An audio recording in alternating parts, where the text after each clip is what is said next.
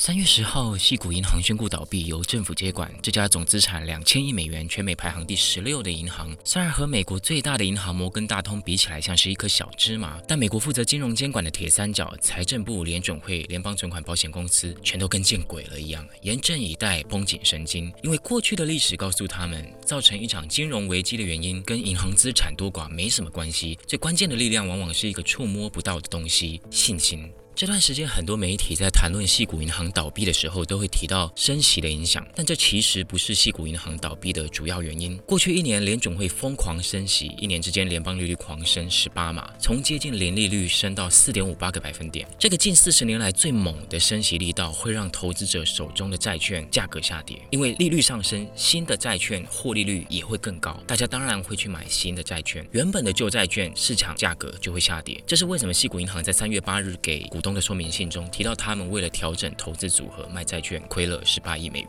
十八亿美元多吗？差不多可以买下宏达电现在全部的股票。但对一个资产规模两千亿、客户存款一千七百五十亿美元的银行来说，十八亿美元的亏损其实并不算多。对西谷银行的管理层来说，他们还觉得自己是在及时止损。毕竟今年二月美国的通膨率还是可怕的百分之六。为了对抗顽强的通膨，联总会向来的逻辑就是升息，而且今年还加上 QT，这两件事情都会造成债券的市场价值下跌。所以。如果现在不卖，说不定之后还会跌得更白菜价。谢谷银行的管理层当然不是没有过失，他们有一点太贪心了。他们买的债券主要都是十年以上的长期债券，长期债券值利率虽然比较高，但承受的利率风险也更高。很显然，他们当初完全误判了未来几年利率的走向。但这种失误其实是很老实的失误，没有违法，投资的也是风险最低的债券。跟二零零八年的次贷危机完全不同，这次并没有出现一些钻金融监管漏洞的高杠杆投机行为。十八亿美元的亏损规模也不足以对细谷银行的运营构成威胁。但就像细谷银行集团 CEO 前几天接受采访的时候所说的，经济或财务上实际发生什么事情呢？这是一回事。但人们怎么诠释这件事情，则完全是另外一回事。确实，压垮西谷银行的不是这十八亿美元的亏损，而是这十八亿美元在传播过程中变成怎样的讯息。这个亏损发生的很不是时候，在西谷银行发信给股东说他们亏了十八亿的同一天，另一个资产规模只有西谷银行百分之五，但是在加密货币圈很有名的银行 Silvergate 宣布倒闭。三月九日，推特上开始有一些创投基金的大佬传出看衰西谷银行的言论，这些说法在本来就已经风声鹤唳的市场中，用金融史上前所未见的速度掀起一股大恐慌。创投基金纷纷跟风，建议他们的客户赶快把钱从西谷银行领出来。仅仅一天之内，西谷银行就面对四百二十亿美元的存款挤兑，让西谷银行的现金余额一夕之间变成负十亿美元。三月十日，西谷银行只能宣布倒闭。一般来说，银行倒闭分成两种，第一种是 insolvent，就是银行的负债多于资产；第二种是 illiquid，是银行当前的资金无法支付当前的债务。西谷银行。是第二种，它只是拿不出足够的现金来面对巨量的挤兑，并不是因为亏损太多。所以，如果细谷银行的现金危机没有发生，或者如果细谷银行那封亏损十八亿美元的股东信晚个两个礼拜发出，细谷银行现在会跟什么都没发生一样继续运营。在那个时空中，细谷银行很可能会以它过去几年打破业界纪录的资产成长速度，成为美国前十五甚至前十大的银行。我想，有的人可能会觉得，哎，你这样讲好像怪怪的。投资者和客户对细谷银行的信心崩盘，肯定不是空穴来风啊。这样说，好像细谷银行倒闭纯粹是因为人们的某种集体错觉造成的。所谓的信心，也就是人们对某件事情做出的评估跟预测，一定是根据现实世界中的某些事实吧。难道你要说大家看衰息谷银行是完全没道理的吗？虽然这有点讽刺，但是确实，目前大部分关于危机的社会科学研究都指向一个事实：人类对于社会中正在发生的危机的严重程度的认知，往往跟那个危机实际上的严重程度高度的。不相关。我所说的人类，包括一般的社会大众，也包括政治经济的领袖。人类的历史上充满了一大堆当时人们觉得没什么，但明明就是大灾难的危机，也充满了一大堆其实根本没发生什么事情，但当时人们觉得要世界末日的危机。比如说，将近一个世纪之前，从美国开始延烧到全世界的经济大萧条，最严重的时候造成西方国家三分之一到四分之一的人失业。但芝加哥大学的历史社会学者 Elizabeth Clements 发现，在一九二九到一九三零年间，也就是经济大萧条刚开始发生的时候，当时的胡佛政府并没有意识到事情的严重性，他们以为当时发生的股灾跟旱灾应该就跟之前发生的程度差不多而已，不需要特别准备什么纾困方案，也不需要及时介入。结果事态越来越严重。当胡佛政府知道是自己错估情事之后，他们开始花钱资助一些研究。这些研究宣称，这些危机都只是正常等级的小危机，说整个局面都在党和政府领导的正确道路上稳定前行。好了，党是我自己家，这真的一度让当时有些美国人信以为真，不晓得一场让数百万人无家可归的大危机正在发生。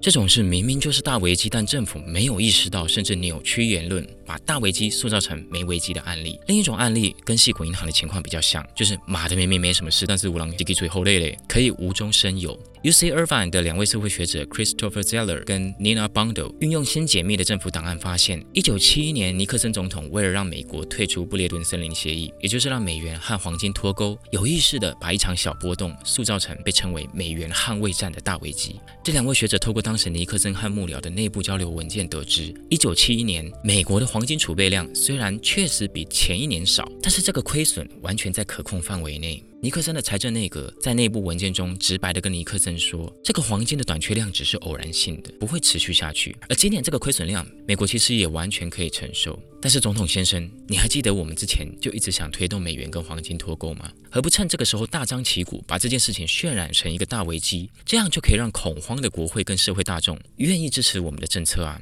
结果尼克森同意了。而这个制造危机的策略后来也证实确实非常有效。这些研究都在告诉我们，很多时候人类的信心跟恐慌，人类对于有没有危机存在，或是某个危机是严重还是轻微，很多时候跟现实中正在发生的事情没有鸟毛关系，而是受到政府、媒体或是整个社会氛围的影响。人类眼中的危机，并不一定需要真的有个危机发生，而是只要大家相信有个危机存在就好。同样的，只要大家相信没有危机，我们的史书上就会根本没有记载那个危机。所以，Elizabeth Clements 认为，我们看待历史不要只看一些有有名的重大事件。大家还记得我们国高中学历史的方法吗？基本上就是用一些重大的事件来划分历史时期嘛。Elizabeth Clemens 说，大家如果这样看历史，很可能会看不到过去那些时空中真正重要的事情。但是最有趣的，或者你也可以说最可怕的，并不只是这样。如果明明没有危机，整个社会却相信有一个危机存在，那也就罢了。但问题是。经济学、金融学还有社会心理学的研究都告诉我们，很多时候，当人们相信某个危机会发生的时候，这个危机就真的实际上会发生。学界把这个现象称为“自我实现的预言”。这个词是美国社会心理学家 Robert Merton 在一九四八年提出来的。我并不是在说社会科学支持某一种巫术观点，好像大家的集体意识会形成一种念力，并不是。之所以会有自我实现的预言，是因为当人们的信心发生改变的时候，大家就会去做一些相对应的经济行为，而这些行为往往会促成那个我们相信会发生的事情真的发生。比如说，教育社会学的研究发现，老师的期望对学生的成绩有很大的影响。当一个老师相信某个学生是成绩好的资优生，不管这个学生本来是怎样的人，最后这个学生都会。变成自优生。首先，当老师这样相信的时候，老师的行为会改变。老师很常给自己眼中的好学生差别优待，即使是两份写的差不多的报告，当老师看到姓名栏上写的是自己一直相信的那个好学生，他就会给比较高分。更重要的是，当老师对学生表露出高期待，这个学生也会开始相信自己，相信自己很聪明、很有潜力，本来就应该考高分。于是，这个学生就会在各方面都开始改变自己的行为，然后成绩变得越来越好。在金融界，自我实现的预言也很常见，比如我们前面提到的银行挤兑，或是股市的日常。涨跌都受到信心很强烈的影响。西谷银行的案例在金融史上并不少见。一九三零年倒闭的 BUS 美国银行是美国当时最大的商业银行，同样是在资产跟经营都相对稳健的情况下，因为没有根据的谣言，造成大规模银行挤兑，最后流动性不足，宣布倒闭。只要大家相信一家银行会倒，不管这家银行有多健康，这家银行都必倒，因为大家会去把钱领出来嘛。而世界上几乎所有的银银行都没办法承受大规模的银行挤兑。这种现象不止在金融市场出现，在其他商品的市场也很常出现。比如说，从二月中一直持续到现在的缺蛋之乱。不可否认，台湾跟其他一些不打禽流感疫苗的国家，确实受到禽流感的影响，鸡蛋供应量缩减，或者也有媒体注意到农历春节后还没有全面复产的影响等等。但是如果我们看这些时间台湾的鸡蛋供应量，你会发现那个缺额并没有大到会造成大家不管在超市还是传统市场都一蛋难求的情况。根据农委会的资料，台湾以前每天的鸡鸡蛋消费量大概是十一点八到十。二万箱，而缺蛋的这个月，鸡蛋产量大概在十一万到十一点二万箱，每天大概少了八千箱，每箱是两百颗蛋，也就是说供应的缺口占消费量的不到一成。你觉得如果只少一成，有可能造成最严重的时候零售通路真的一蛋难求的情况吗？不太可能。唯一合理的解释就是缺蛋期间的消费量。远远不止以前平常的十二万箱，这跟银行挤兑是相同的道理。当我们相信现在缺蛋了，平常去超市不买蛋的人，他也会买一两盒起来放。甚至你看到网络上就开始出现鸡蛋挤兑的情况，有些人就开始疯狂的囤蛋。大家对于鸡蛋的消费量远高于平常的消费量，这很可能才是造成大家现在看到的鸡蛋荒的很重要的其中一个原因。所以农委会其实不太应该把这个缺口的量用平常的消费量来算，你可能要用现在是十三万甚至十四万的量来算。等你补足这个非常时期的消费量，大家的信心恐慌逐渐消失，挤兑就会消失，鸡蛋消费量就会回稳。老实说，我不会去怪那些狂囤蛋，虽然他可能就吃不完的人了，因为这就跟你去怪那些跟风挤兑存款的人一样啊，其实意义不大。当信心崩盘，这些经济行为其实很合理啊。当大家相信没有鸡蛋，就真的会没有鸡蛋，因为大家会去抢鸡蛋。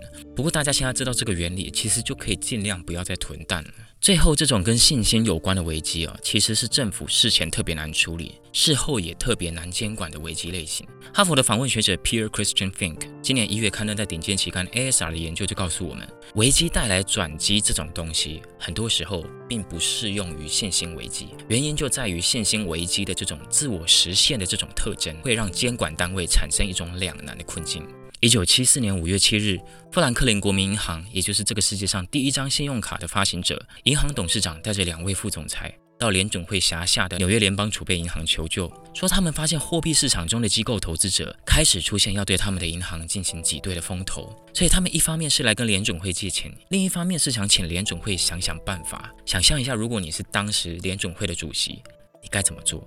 请注意，这是属于一推就倒的信心危机。如果你这时候开记者会跟大家说，哎，大家不要紧张啦，富兰克林国民银行没事的，我们注意到有些法人在挤兑，请大家不要再挤兑了。哎，那你放心，记者会一开完，不止机构投资者，一般存款户也开始逃了。大家会想说，妈的，一定有鬼，不然政府怎么会介入？然后可能过没几天，这家银行就倒闭了。所以很难，你要阻止恐慌，你要增加信心，你势必就得跟公众沟通。但你一沟通，就等于间接散布了恐慌。你可以决定你要讲什么，可是你完全没办法决定大家怎么诠释你讲的话。你没办法决定政府开始介入这件事情本身传递出去的讯号意涵。这是信心危机非常棘手的原因。你讲也不是，不讲讲也不是。结果当时的联准会没办法，只能在半违法的状态，私底下用联邦基金，其实就是纳税人的钱啊。大家知道联准会跟财政部其实只是左右口袋的差别。当时前后动用了十五亿美元，换算通膨大概等于现在的九十亿美元，去帮富兰克林国民银行擦屁股。但是这家银行之所以被挤兑，并不是那么无辜，